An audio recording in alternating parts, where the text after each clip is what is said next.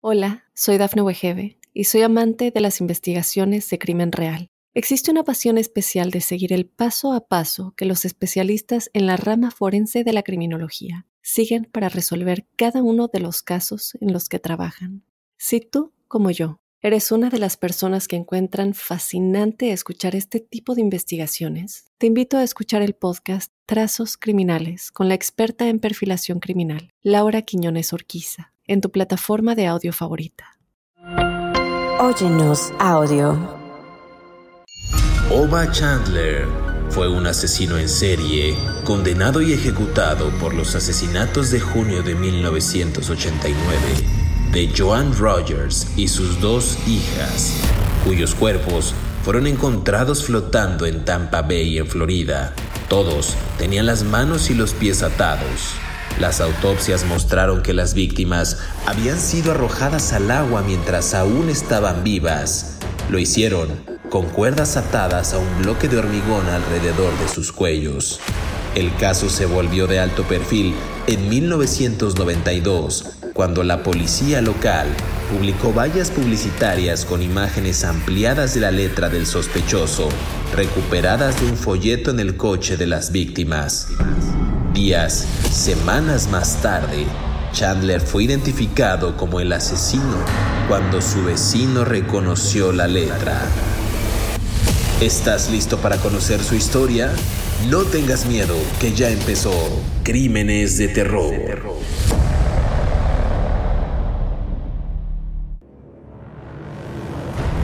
Bienvenidas y bienvenidos a Crímenes de Terror. Recuerden que se pueden suscribir a este podcast en Spotify, Apple Podcast, Amazon Music y iHeartRadio para que les llegue la notificación y disfruten de estas aterradoras historias. El día de hoy vamos a conversar acerca de Oba Chandler, un asesino en serie, o, más bien a veces lo catalogaban como asesino en masa estadounidense, que fue condenado y ejecutado por los, los asesinatos de junio de 1989 de Joan Rogers y sus dos hijas, cuyos cuerpos fueron encontrados flotando, flotando en Tampa Bay, Florida. Esto con las manos y los pies atados. Una historia realmente interesante de un sujeto bastante peculiar que abordaremos el día de hoy en Crímenes de Terror. Y esta presentación debe ser con redobles, por favor, productor, porque llega hasta sus oídos el filósofo de la sangre. David Orantes, ¿cómo estás? Buen día, buena tarde, buena noche. Muy bien, buenos días, joven José Luis. Estoy con el corazón lleno de gozo.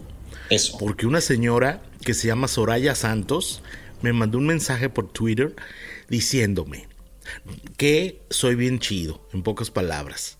No, no voy a leer todo el mensaje de Twitter que me mandó la señora porque elogio en boca propia es vituperio, pero estoy muy agradecido con la señora Soraya y, bueno, en esa tierra tan bonita del País Vasco, Euskadi, que yo he pasado tantos años por ahí, muy, ella escribe desde Bilbao y yo pasado muchos años en un lugar muy cerca de ahí que se llama Zarautz eh, es un lugar precioso donde yo algún día iré a vivir. Entonces, este, señora Soraya, hágame el favor de comerse un buen marmitaco a mi salud.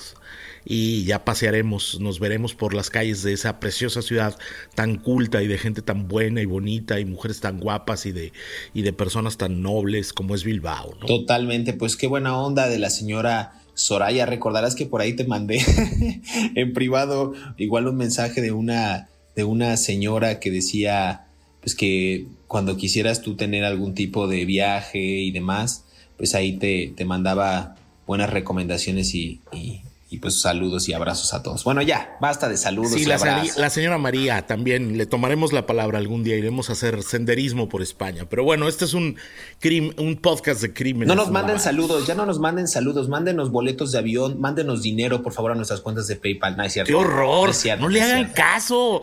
¿Qué, le pa- ¿Qué te pasa? ¿Qué falta de respeto con la audiencia, con los podescuchas? No, no le manden nada. No, Ma- que se pague solito su boleto de avión. Para eso trabaja. Nomás eso me faltaba, vato gorrón. En fin. Vamos Bueno, a entrar en materia, vamos a entrar en materia ya, por favor. Ya llevamos tres minutitos. Gracias a todos los que nos escuchan en Crímenes de Terror. Gracias por su preferencia. Mándenos dinero. Oba Chandler, No. este asesino en serie estadounidense. No nos mande dinero, no le haga a este señor. Otra vez, te voy a interrumpir cada vez que diga eso y se va a alargar el podcast y nunca vamos a hablar. No, hay que un poco de ética, joven José Luis. Pero bueno, a ver, dale. Ova Chandler, a ver, nació, nacido 11 de octubre de 1946 en Cincinnati, en Ohio, en Estados Unidos. Este hombre, a ver, es que me parece interesante empezar a hablar sobre este sujeto, Chandler. Fue el cuarto de cinco hijos nacidos de Oba Chandler Sr. y Margaret Johnson. Se crió, ya había dicho, en Cincinnati, en Ohio, y cuando tenía 10 años, dicen algunos de sus expedientes y notas que pude consultar, eh, que son públicas, tenía 10 años en junio de 1957 cuando su padre se ahorcó en el sótano del apartamento de la familia. Imagínense ustedes como si esto fuera una serie de televisión, eh, que el, primer, el gran primer evento que tiene un niño de 10 años es que su padre se ahorca en el sótano de su casa. En el funeral, Chandler saltó a la tumba abierta de su padre mientras los sepultureros cubrían el ataúd con tierra. Imagínense otra vez esta escena desgarradora de un niño de 10 años que se ahorca a su papá y cuando lo van a enterrar se avienta hacia el ataúd. Es algo que a mí me parece interesantísimo y durísimo para alguien tan joven. Entre mayo, mayo y septiembre de 1991, eh, dicen, coincidiendo con esta investigación policial del triple asesinato de la familia Rogers, Chandler fue un informante de los Estados Unidos para estos casos de los que hablaremos. Pero quería nada más hacer esta, esta acotación respecto a su vida temprana, que a mí me parece durísimo, David Orantes. ¿Cómo lo ves en este primer eh, plano que estamos siguiendo en la secuencia de la vida de Oba Chandler? No, hombre, es muchísimo más complicado que eso, porque ahí te va. O sea, está muy bien la introducción que hiciste, pero tiene unos componentes con muchísimo más complicados. Venga. Eh, te voy a contar. Ah, el señor um, Oba Chandler Sr. efectivamente muere ahorcado en el sótano. El problema con esto es que la familia del señor Chandler no creyó que fuera suicidio y acusó a su acusó, esto es verídico, está en los documentos, acusó a su esposa Margaret de haberlo matado. Como resultado de esto, la señora Margaret no fue al funeral del marido. El marido fue el, el funeral fue el primero de junio de 1957, según tengo aquí los registros de Cincinnati, Ohio. Bueno, esto provocó un problemón porque la familia de él y de ella, de los papás de este hombre que después sería un asesino en serie, estaban completamente separados, ¿no? O sea, eh, mi, esposo se suicidó y la familia de él decía, no es cierto, tú lo mataste.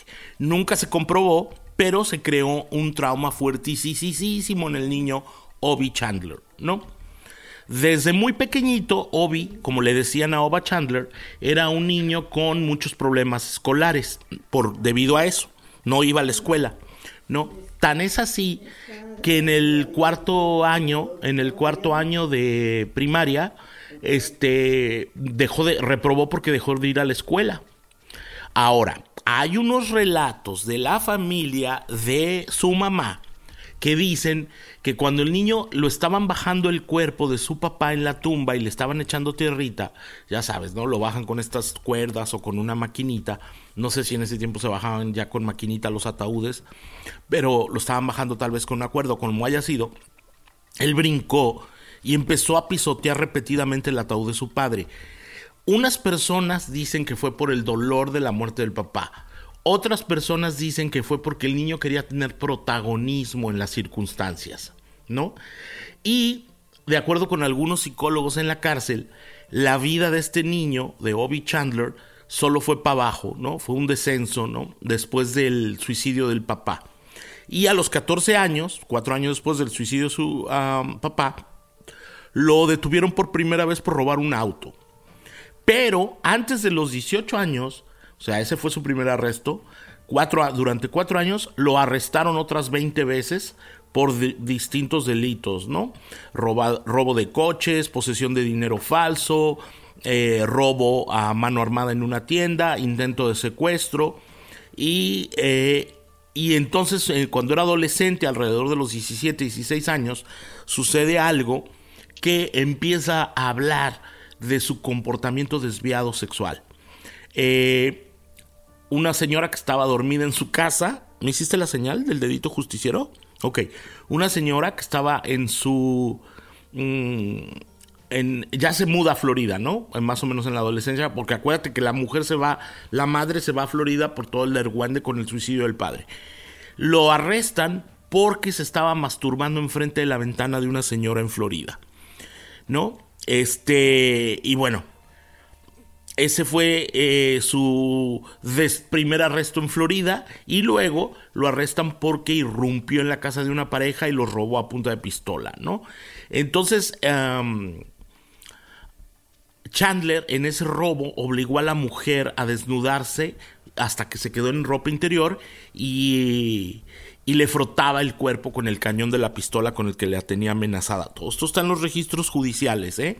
Porque la policía de Tampa Bay y de San Petersburg sí me hizo caso y me mandó todos los documentos que yo necesitaba, no como los de policías de Colombia, ¿verdad? O Venezuela. Ay, no, Venezuela no, no vaya yo a meter en problemas a alguien. Bueno, de, nomás de Colombia, pues.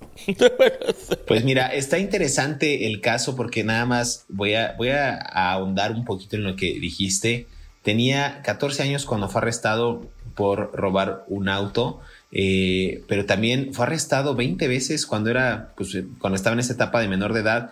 Larga lista de delitos, ya lo decías tú, eh, además de lo del auto, posesión de dinero falso, eh, merodear o, o, vagar, vagancia, robo, secuestro, robo a mano armada, en lo que mencionabas de acusado de masturbarse mientras miraba en la ventana de una mujer, y en otra ocasión de recibir 21 pelucas robadas de un salón de belleza también. Entonces, a ver, el hombre, más bien no el hombre, el adolescente tenía estas ganas ávidas quizás de cometer delitos o de hacer tropelías o chiquitajes, esa palabra está preciosa, chiquitajes justo, pues quizás para llamar la atención, porque no tiene una buena guía y porque su psique al parecer ya estaba trastornándose cada día más. Pero a ver, vamos a hacer una pausa aquí en Crímenes de Terror y regresamos para seguir conversando de Ova Chandler, mejor conocido como Obi Chandler. No se despegue.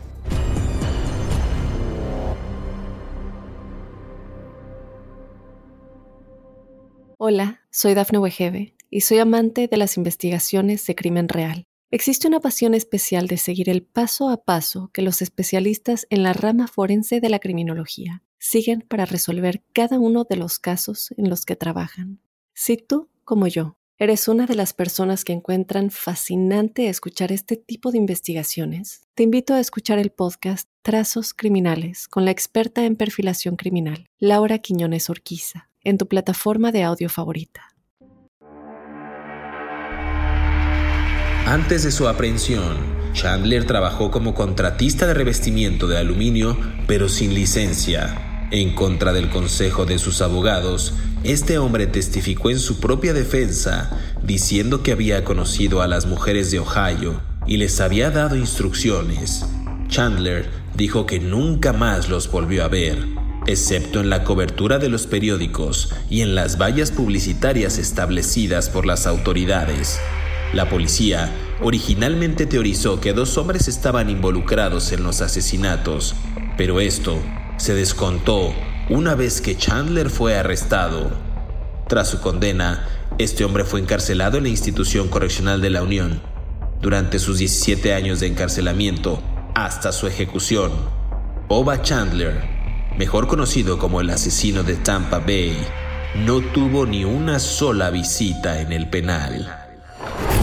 Sigue escuchando la historia de Oba Chandler aquí en Crímenes de Terror.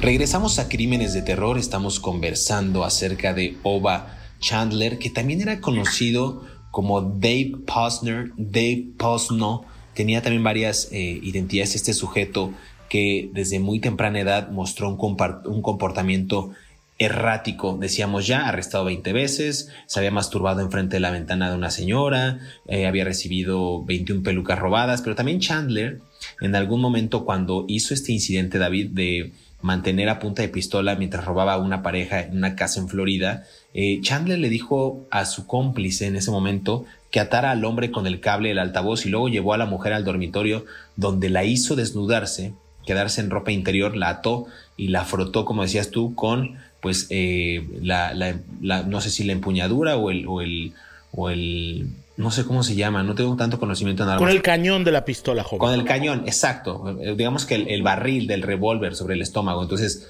este hombre realmente tenía una perturbación tal que lograba inclusive intimidar a sus víctimas. ¿Qué habrá sido de este hombre eh, en esta infancia? Ya decíamos, muy perturbada, pero ¿qué otra cosa pudo haber detonado el que haya cometido los asesinatos por los cuales fue juzgado este hombre, los asesinatos de Rogers? Bueno, vamos a llegar a eso, pero bueno, ahora.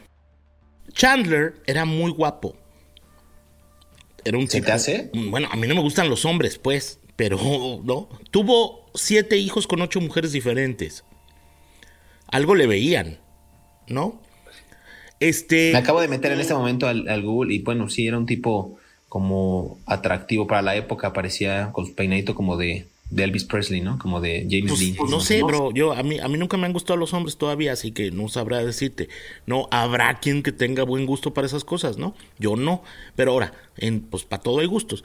Eh, las mujeres lo encontraban guapo porque era alto, fornido, rubio, de mandíbula un poco pues así de carácter un poco cuadradito y además tenía esta vibra que a muchas mujeres les gustan mucho los chicos malos, ¿no? Este, este aire de, de, camarra de barrio, ¿no? De pendenciero de, de, barrio, ¿no? De, hey, así como de James Dean el rebelde o de Marlon Brando en el salvaje, ¿no? Esta onda así, ándale, mira, como esa vibra de Marlon Brando en el salvaje. Y mm, tan es así que cuando era muy joven, él salía con bailarinas de stripper que actuaban ahí en los clubes de, de, que yo nunca he ido a esos clubes, por supuesto, jamás en la vida. Este, estas bailarinas de strip club en, en, Florida, porque Florida es un estado de mucha población turística y flotante, que va y viene, va y viene, va y viene. Entonces hay muchas muchachas que trabajan en estos clubs, porque en los destinos turísticos pues hay muchos turistas que lejos de sus esposas, porque van a convenciones o lo que sea, pues aprovechan para ir a estos lugares que, vuelvo y repito, yo nunca he ido. Cuéntanos, cuéntanos qué pasa en esos lugares, David No tengo la menor idea, hermano, porque yo nunca he ido. Yo me cuentan que bailan las mujeres en una en una en un escenario donde hay un tubo y andan ligeras de ropa y los hombres les ponen dinero y luego hay algunas que bueno ya no sé. Les ponen dinero ah ya es que están están desnudas les ponen dinero para que ellas se compren ropa para que se compren ropa si les pones dinero se desnudan más pero bueno me han contado pues yo nunca he ido a esos lugares verdad yo soy un hombre este de una conducta impecable. Bueno. Vamos viendo vamos viendo. Bueno el caso es que él eh, eh, pues la, mujer lo, lo, tenían más o menos, este, mm, lo tenían como un tipo guapo, pues, ¿no? Y lo, y algunas de estas mujeres presuntamente, este, le tenían, uh, ¿cómo decirlo? Lo tenían como, incluso lo mantenían, ¿no? Le daban dinero, ¿no? Eh, se casó con una mujer con la que tuvo dos hijas y luego este, eh, se unió a los infantes de Marina de los Estados Unidos y estuvo en Camp Lejeune en Carolina del Norte. Luego volvió a, se fue a Cincinnati, en Ohio, y luego se fue a, con esta chica en Jennifer Jones, que era la que bailaba en un club, y anduvo viajando por lados, varios lados de Estados Unidos. Tuvo otro hijo al que le puso Skyper este, y bueno, finalmente a los 41 años ya estaba otra vez asentado en Tampa, Florida. Eh, y vivía con una mujer que se llamaba Bárbara, pero estaba saliendo con otra que se llamaba Debra. Y a las dos les decía que la otra era un asunto temporal. Ahora sí que tú eres la catedral, la otra es capillita, ¿No? O sea, tú eres la catedral, la otra es la capillita, pero a las dos les decía los asuntos, ¿no? Eh, presuntamente, según los psicólogos de la cárcel, eh, él tenía ya desde ese tiempo, por alguna razón que no se sabe, eh, se convirtió en informante de las autoridades federales de los Estados Unidos, del Departamento de Aduanas, de protecciones a puertos. ¿No? El puerto de Tampa Bay es muy famoso porque llegan muchos barcos y pues hay mucho contrabando de muchas cosas. Y todas las corporaciones policiales en los Estados Unidos tienen informantes del crimen que les van avisando de cosas y este y, y, este hombre de alguna manera logró trabar amistad con los agentes y les informaba de los barcos que traían contrabando y recibía recompensas presuntamente, ¿no? Para que pudiera hacer chiquitajes o tal vez en dinero. Y a partir de entonces se compró un barco, un bote, un velerito, un yate pequeño, lo que le dio una posibilidad de libertad por andar por las aguas del Golfo de México, siempre dentro del territorio estadounidense, y alejarse de su esposa. Y eso también lo convirtió en un hombre muy seductor para otras muchachas porque pues era un dueño de un barco. Me parece interesante ese gran antecedente porque justo vamos a ver que de ahí se deriva uno de los, eh, uno de los asesinatos pues más atroces de este hombre, de Oba Chandler, el 26 de mayo de 1989. Eh, para entrar si quieres en materia, David, Joan Joe Rogers, de 36 años, y sus hijas Michelle y Chris, de 14 años, de 17 y 14 años respectivamente. A ver, esta es la historia de una familia eh, que dejan su granja lechera en Wilshire, Wilshire, Ohio, para irse unas vacaciones en Florida. Ya decías tú que este hombre tenía un velero, tenía conocimiento, era seductor. Entonces, aquí me parece interesante porque eh, esta, esta persona que era seductora, que tenía el deseo de los viajes, que ya tenía cierto conocimiento de la zona, pues eh, se va a aprovechar de esta familia. Estamos hablando, insisto, de los Rogers. La primera vez que había dejado la familia su estado de origen, y creen las autoridades que Joan se perdió el primero de junio de aquel año. Nos estamos refiriendo al papá de 36 años, un papá muy, muy, muy joven. Durante el viaje de regreso a Orlando, a Wilshire, y había decidido tomarse un día extra de vacaciones en Tampa. Y a ver, aquí hay algo interesante en este caso porque mientras el hombre buscaba eh, su hotel, se encontraron a Chandler, quien les dio indicaciones y se ofreció a reunirse con ellos más tarde para llevarlos a un crucero al atardecer por Tampa Bay. ¿Se acuerdan que les dijimos? Bueno, les dijo David que este hombre tenía eh, pues un bote, pues este hombre pues, aprovechó de esta situación para hacer quizás una especie de relación mediante eh, opciones de turismo. Bueno, Joan y sus hijas adolescentes habían salido de Orlando, dicen que alrededor de las 9 de la mañana, y se registraron en el Days Inn en la ruta 60 a las 12.30 de la tarde. Aquí hay algo interesante porque parece caso de detectives. Las fotografías que recuperan las autoridades de un rollo de película la encuentran en una cámara en la habitación del hotel donde se había hospedado Rogers y mostraban a Michelle sentada en el suelo. Estamos hablando de la hija de 17 años. Esa fue la última fotografía que fue tomada desde el balcón del hotel y mostraba al sol pues ponerse sobre Tampa Bay. Eso fue, eh, digamos, el último indicio que tuvieron donde se confirmó que los tres miembros de la familia estaban vivos y no habían salido de su habitación de hotel cuando comenzaba la puesta de sol. Entonces, a ver, Después, más tarde, los cuerpos de las víctimas, para no hacerles tan largo el cuento, porque sí en verdad daría para una serie de televisión, los cuerpos fueron encontrados flotando en Tampa Bay el 4 de junio de 1989. Habíamos dicho que el 26 de mayo salieron de, la, de su casa, estamos hablando de Ohio, después se quedaron algunos otros días y el primero de junio fue cuando se pierde y hasta el 4 de junio de ese mismo año encuentran los cuerpos y es el primero el cuerpo eh, que es hallado, eh, el del papá, eh, cuando varias personas a bordo de un velero que cruzaban en Sunshine Skyway vieron flotando un objeto sobre el agua y se trataba de este señor. Después encontrarían el segundo cuerpo flotando en el muelle de San Petersburgo a, unas, a unos tres kilómetros de ahí eh, y bueno, después se encontrarían a otro más boca abajo y todos atados con una cuerda alrededor del cuello y desnudos debajo, ahora sí que de la cintura para abajo. Un caso estremecedor, imaginen ustedes que van de vacaciones y resulta que en esas vacaciones se encuentran a un hombre bastante simpático que es Oba Chandler, les da indicaciones para llevarlos a un crucero y al final, cuatro días después, las autoridades los encuentran con una cuerda alrededor del cuello y todos flotando desnudos de la cintura para abajo. Ya narré un poco, David Orantes, se nos está acabando el tiempo en este segmento, pero nada más para conclusión, el caso de los Rogers, cómo salen de Ohio, van de vacaciones y termina en una pesadilla norteamericana esto. Claro, porque es que además había un problema, porque Chandler eh, era un tipo amigable, ¿no? O sea, se acercaba a la gente, eh, tengo un barco, ¿cómo ven? Yo les puedo dar cruceros al atardecer para que vean aquí el marecito, qué padre.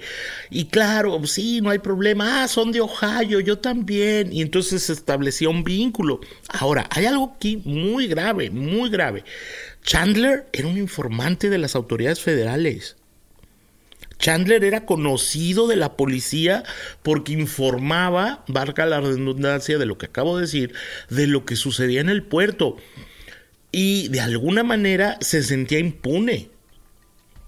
Porque él mismo sabía que tenía la protección de los oficiales federales de policía por intercambio de favores, ¿no? En inglés hay un refrán que dice dishes uh, uh, uh, snitches get on dishes, es como los soplones acaban en los canales, ¿no? Algo así.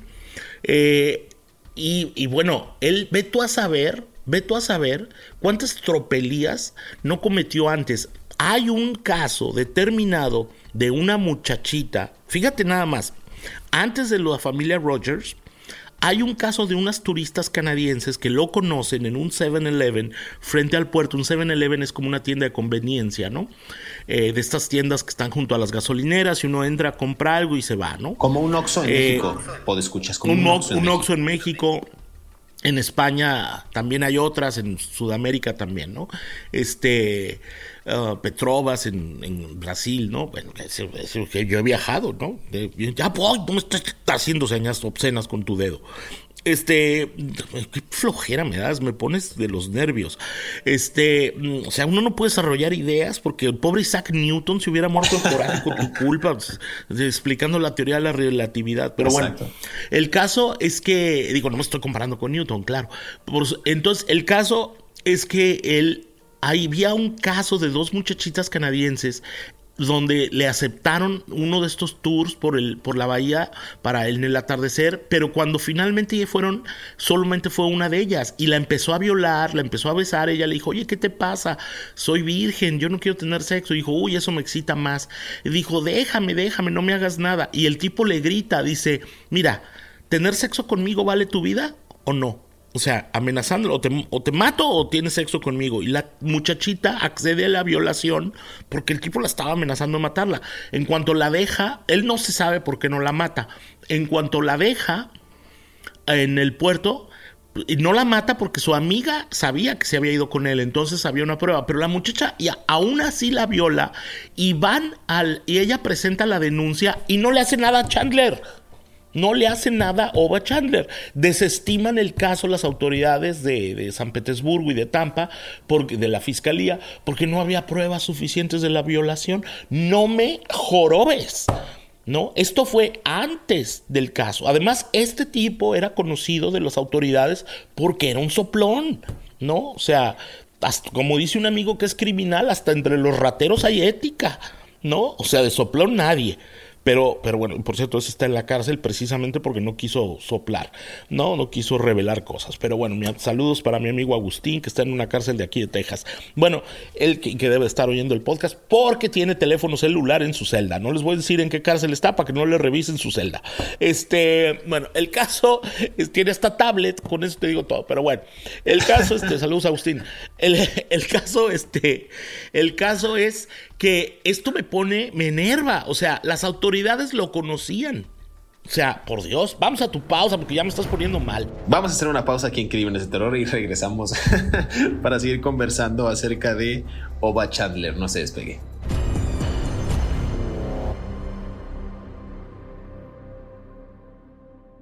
Hola, soy Dafne Wegebe y soy amante de las investigaciones de crimen real.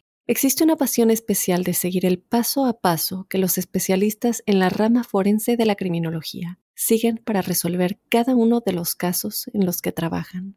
Si tú, como yo, eres una de las personas que encuentran fascinante escuchar este tipo de investigaciones, te invito a escuchar el podcast Trazos Criminales con la experta en perfilación criminal, Laura Quiñones Orquiza, en tu plataforma de audio favorita. Oba Chandler fue ejecutado el 15 de noviembre del año 2011. Escribió una última declaración a los funcionarios de la prisión antes de morir. Hoy estás matando a un hombre inocente, fue lo que dijo. La declaración se leyó en una conferencia de prensa posterior a la ejecución. En febrero del año 2014, la evidencia de ADN identificó a Chandler como el asesino de Ibelis Berrios Berguise que fue encontrada muerta en Carl Springs, Florida, el 27 de noviembre de 1990. Chandler fue el cuatro de cinco hijos nacidos de Oba Chandler Sr. y Margaret Johnson y se crió en Cincinnati, Ohio. Cuando tenía apenas 10 años de edad, su padre se ahorcó en el sótano del apartamento de la familia. Esta infancia perturbada podría haber ocasionado un trastorno en la psique de Chandler, el cual provocó que iniciara su carrera delictiva a una temprana edad. Sigue escuchando la historia de Oba Chandler aquí en Crímenes de Terror. Regresamos a Crímenes de Terror, estamos conversando acerca de Oba Chandler. No te voy a interrumpir, David Orantes, para que cabes tu idea del bloque pasado. Decías que tu compañero de celda, Agustín, tenía una tablet. No, no, no. ¿Quién dijo mi compañero de ah, celda? Fíjate, así se hacen los chismes. No, no, no. ¿Quién dijo mi compañero de celda? así se hacen los chismes. no pones atención ni en tu trabajo y encima pides dinero a la gente. ¿Quién dijo compañero de celda? Un amigo que está en la amigo que está en una cárcel de aquí de Texas, en su celda, tiene teléfono celular y tablet. Se llama Agustín y está metido por robo. Saludos, Agustín. No dije que fue mi compañero de celda. Luego, luego el enredo. Saludos, o sea, ahorita en Bilbao está toda la gente. Oye, estuvo en la cárcel, lo metieron a la cárcel por tus desfiguros, por no poner atención en lo que está diciendo la gente. me, fui, me fui. No, nada más déjame, déjame decir algo antes de. Te voy a interrumpir porque eh, hablábamos del caso de, la, de los Rogers, pero a ver, nada más para concluir ese punto y ahorita nos, nos, traes de, de vuelta este a este antecedente, a este contexto, David. Cuando hacen las autopsias de las tres víctimas, nos referimos al señor Rogers y a sus dos hijas. Eh, las tres víctimas tenían agua en los pulmones. ¿Y qué significa eso? Demuestra que habían sido arrojadas al agua mientras estaban vivos todos. A ver, Michelle fue identificada como el segundo cuerpo encontrado. Le habían liberado una mano de sus, de sus lazos, de sus cuerdas antes de que se ahogara. Eh, lo, había podido lograr. Eh, estaba, estaban parcialmente vestidos los tres cuerpos, ya lo decía yo, que tenían la parte de abajo, o sea, de la cintura para abajo estaban desnudos, desnudas. Eh, y además un delito subyacente que era la agresión sexual. O sea, aquí me parece interesante que había otros elementos que también a las autoridades les llamaban la atención. Las cuerdas eh, con un bloque de hormigón en el otro extremo se habían atado alrededor del cuello de las víctimas para asegurarse de que murieran de asfixia o ahogamiento, es lo que dicen los informes judiciales, y que los cuerpos nunca fueran encontrados. Sin embargo, pues los cuerpos se hincharon como resultado de la descomposición, como resultado también de que estaban repletos de agua y flotaron hacia la superficie, lo cual permitió a las autoridades, en específico a la Guardia Costera, pues encontrarlos en estas zonas. Insisto, un caso atroz, un caso eh, muy bien planeado de un tipo que tenía conocimiento de cómo deshacerse de los cuerpos y también de una brutalidad Inclusive no sé cuáles serían las motivaciones de David Durante, si nada más era el deseo de matar o tenía también motivaciones sexuales para satisfacer ese deseo carnal. ¿Cómo lo ves tú? Cuando lo interrogan, porque obviamente empiezan a investigar, descubren que ellos se van a un barco, las fotografías en el cuarto de la familia Chandler, él reconoce, él acepta haber tenido... Mm, ah, relaciones sexuales con una de las víctimas, pero él dice, no, pues sí fue consensuado, o sea, sí tuvimos sexo, pero fue de acuerdo, o sea, ¿Y, cómo acabaron esas personas amarradas eh, flotando en la bahía? No, ahora, yo te voy a decir algo. Hubo un fiscal que investigó este caso, que fue la persona, me pidió que no lo pusiera a su nombre en este podcast por respeto a su trabajo, pero él me dijo, este tipo siempre pensamos que era responsable de más muertes de personas que desaparecieron en Florida. Y como tenía el barco, tenía el perfecto excusa de... Además, los amarraba y los tiraba al agua, eso te habla de una premeditación, ¿no? Y hay por lo menos dos personas en, en, este, una mujer que se llamaba Ana María y otra que se llamaba Amy, eh, que podrían haber estado relacionadas con, con él porque también aceptaron un paseo en bote con él para ver el atardecer en Tampa y nunca se les, se les, se les volvió a ver. Nunca se le pudo comprobar a él nada tampoco, desafortunadamente. Pero este fiscal con el que hablé, ex fiscal, ahora ya está retirado, este hombre con el que hablé me dijo, yo estoy casi seguro que él es responsable de por lo menos dos muertes más, pero que no se las pudimos comprobar porque pues no, no, no, no teníamos pruebas. Eh, ¿Cómo es posible que te llevas a toda una familia y en medio de toda esta violencia violas a una persona de esa familia y luego los tiras vivos, amarrados. Tu nivel de descomposición con la, con la humanidad es terrible. El juez, imagínate, la juez, perdón, la juez Susan Schaefer, que fue la que llevó su caso y la que lo sentenció en 1994 a la pena de muerte, dijo que era un hombre sin alma. Eso se lo dijo ella y, y ella dijo, este es el peor caso que me ha tocado llevar en la vida, ¿no? Cuando se presentan todas las pruebas en contra de él, ella, imagínate una juez criminal diciendo, este es el peor caso que me ha tocado llevar en la vida, ¿no? Y lo sentencian a la pena de muerte, ¿no? En, en, en Florida, en los Estados Unidos, un tipo que verdaderamente era un hombre sin alma, ¿no? Y solamente se le comprueban estos tres asesinatos de esta familia, aunque se plantea eh, ah, que, probablemente mató a muchas más personas. Y no hay que olvidar su relación con las propias autoridades, con las autoridades federales del puerto de Tampa, donde él era un informante, ¿no? Entonces, siempre va a quedar la especulación, ¿algún policía sabía de lo que éste hacía y lo dejaba pasar? o de sus violaciones, por lo menos tenía una violación previa comprobada, ¿no? Y no, se le, y no lo persiguieron por eso, ¿no? Entonces, otra vez vuelvo y repito, el propio sistema judicial de este país y de otro muchas veces permite, o policial, este tipo que crezcan este tipo de criminales, ¿no? Porque este tipo era un informante de las autoridades, ¿no? Era un soplón. Totalmente, y es cuando, después de un juicio bastante turbio, el 10 de octubre del año 2011, el gobernador Rick Scott firma la sentencia de muerte de Chandler.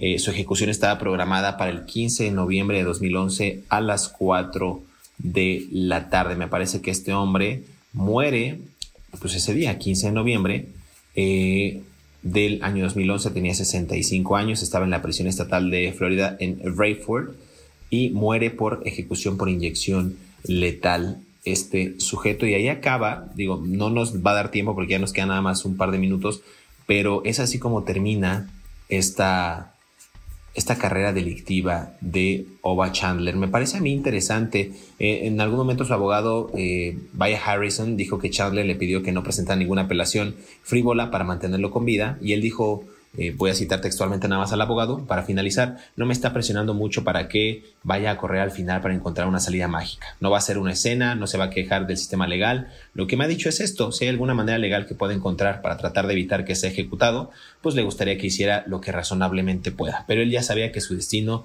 inminente pues era la muerte y que iba a pagar por estos delitos. David Orantes, conclusión del caso. Pues nada más, que fue un hombre malo, con mucha maldad, y que nunca sabremos exactamente cómo lo afectó el suicidio del padre, o el no suicidio del padre, el asesinato del padre, o suicidio slash duda asesinato, nunca lo vamos a saber. En el 2014, una víctima igual que fue identificada de 20 años, una chica que se llamaba Ibelice, que es un nombre muy común en Cuba, una chica que se llamaba Ibelice Barrios, este que también igual fue, eh, la encontraron muerta y también en, las aguas por ahí. Eh, había ido mm, a un mall y desapareció.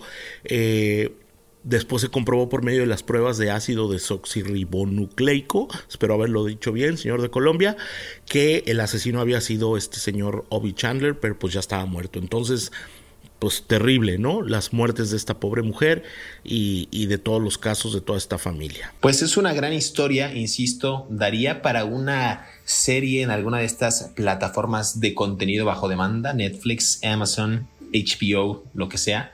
La verdad es que es un caso aterrador, es la historia de un hombre que probablemente por muchas carencias, por muchos traumas infantiles pudo haber detonado algo que no se trató a tiempo, algún problema psicológico, alguna perturbación mental, no sabemos. La verdad es un caso apasionante. Gracias por sintonizarnos nuevamente aquí en Crímenes de Terror. Recuerde por favor suscribirse al podcast. Escríbanos una reseña en cada una de las plataformas en las que estamos, Spotify, Apple Podcast, Amazon Music y iHeartRadio. Encuentra una sección de comentarios. Corra, por favor, y díganos qué les parece. Estamos leyendo todos sus comentarios y también les mandamos saludos. También nos puede escribir a través de, a mí me puede escribir a través de Instagram, a través de Twitter, ahora X, eh, y a David Orantes lo puede encontrar también en Twitter y en su página de Facebook. Siga a Mundo Now en el canal de YouTube, ahí va a encontrar también eh, mucho contenido y va a encontrar otras intervenciones que tenemos en diferentes podcasts también en video. Muchas gracias por escuchas, gracias por su apoyo. Nos escuchamos en el próximo episodio de Crímenes de Terror.